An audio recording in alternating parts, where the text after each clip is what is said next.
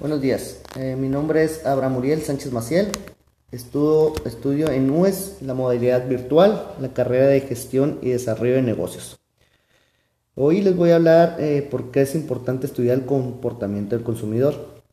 Aquí es importante, primero que nada, es analizar el mercado y analizar el comportamiento del consumidor y a dónde pertenece aquello que quiere vender, si ya sea un servicio o producto para que se pueda conocer la estructura y las características. Entre mayor conocimiento del cliente tenga un negocio, eh, mayor será su rentabilidad.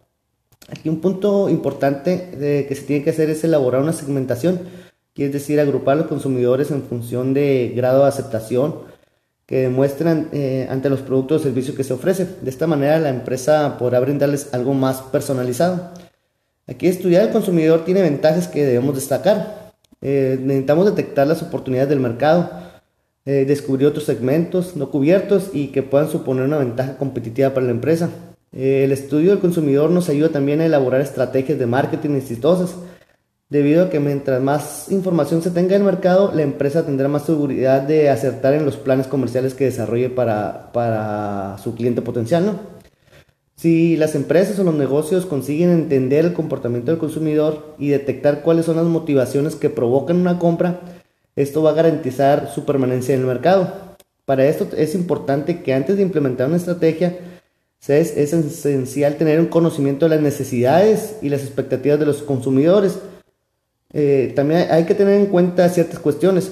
Eh, ¿Qué es lo que quiere el consumidor sobre la marca? Eh, ¿Cómo hacer para captar su atención? Y, y más que nada, ¿qué es lo que busca el consumidor? Si ya sea el precio, la calidad o las ofertas. Un punto importante aquí es el entorno, el entorno en el que tiene el consumidor eh, tiene una gran influencia en la decisión de compra de los individuos. Aquí es elemental conocer los diferentes grupos de interés que lo rodean, como la familia, amigos, compañeros de trabajo, porque normalmente son los que hacen que un consumidor adquiera algún producto o servicio. Eh, un punto, aquí, como le voy a mencionar en una entrevista que le hicieron a Max Zuckerberg, eh, él dijo, y se me quedó muy grabado, que la gente influye en la gente nada influye en la decisión de compra más que la recomendación de un amigo o familiar. Y esto me quedó muy grabado porque yo tengo un negocio y he tenido clientes nuevos que me dicen, es que el vecino me recomendó, mi amigo, mi familiar me recomendó su servicio. Y es aquí donde yo me doy cuenta que sí tiene mucha razón. En estos tiempos, ahorita se está viviendo un auge en la construcción de centros comerciales en el área donde yo radico. Y esto se está dando más que nada porque la gente se da cuenta que cada vez están surgiendo nuevos emprendedores por lo tanto, los nuevos emprendedores deben centrar sus esfuerzos en crear experiencias satisfactorias en la compra de aquello que ofrecen.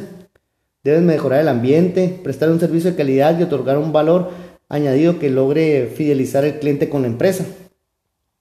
El propósito de todo emprendedor aquí debe ser cumplir con las expectativas del cliente, eh, estudiar su comportamiento, ya que el cliente es el que le dará impulso a sus ventas y elevará la satisfacción de los próximos clientes, ¿no? ¿Cómo ha cambiado el comportamiento del consumidor? Aquí es interesante en este punto conocer eh, que las tecnologías han afectado el comportamiento del consumidor, específicamente en el entorno del comercio electrónico. Antes un consumidor actuaba por impulso, adquiriendo productos quizá por interés y sin respaldo. Cuando veía un producto en cierta página, se dejaba llevar por la publicidad que la marca hacía, ¿no?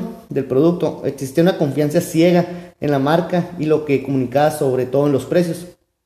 Ahora gracias a, los, a la tecnología y a los medios digitales, las personas ahora tienen oportunidades de consultar opiniones respecto al producto, no solo de manera personal, sino en su entorno de confianza.